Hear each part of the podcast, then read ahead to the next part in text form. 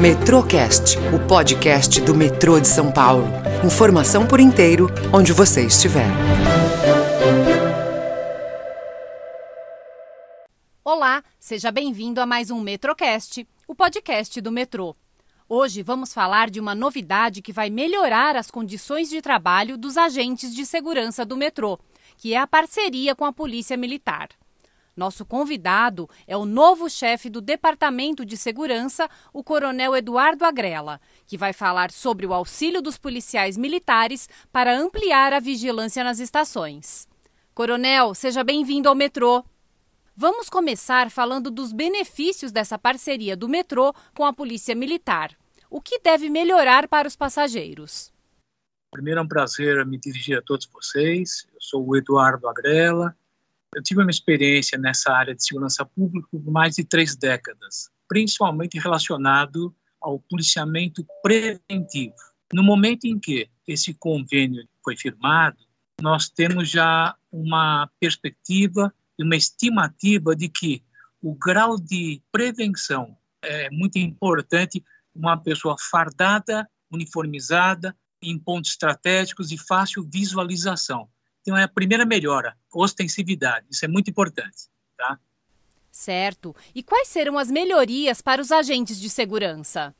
A principal melhoria é que o nosso agente ele volte a desempenhar suas atividades específicas, ou seja, na parte mais interna das estações e essa área de transição que infelizmente nós tivemos alguns casos de delitos, a parte mais externa, aquela chamada parte da linha branca, que é um ponto sensível, poderá ser ocupada então por policiais militares e a área interna pelos nossos agentes de segurança. Porém, nada impede que operações sejam realizadas e as duas forças de segurança atuem de uma maneira bem harmônica. Isso é bem interessante. Quanto maior o número de parceiros, melhor.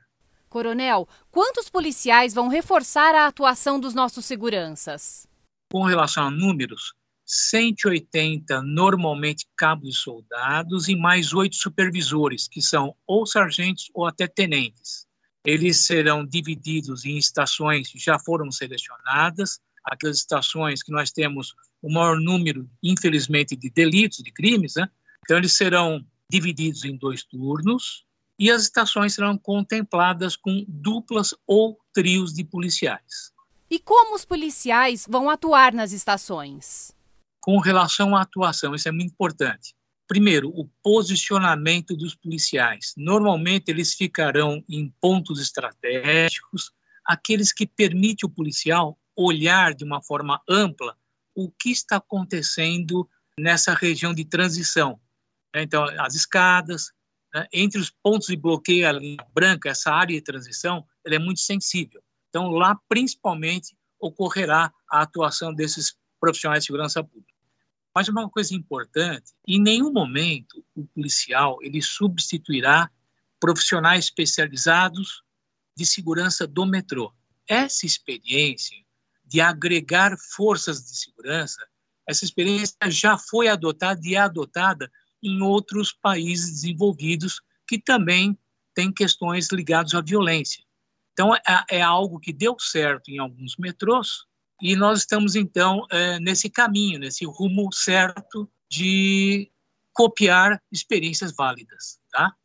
Então, um dos objetivos dessa nossa parceria é essa: muita prevenção, muita ostensividade e diminuição de delitos. Realmente será um reforço ao importante trabalho dos agentes de segurança do metrô, beneficiando a todos os passageiros.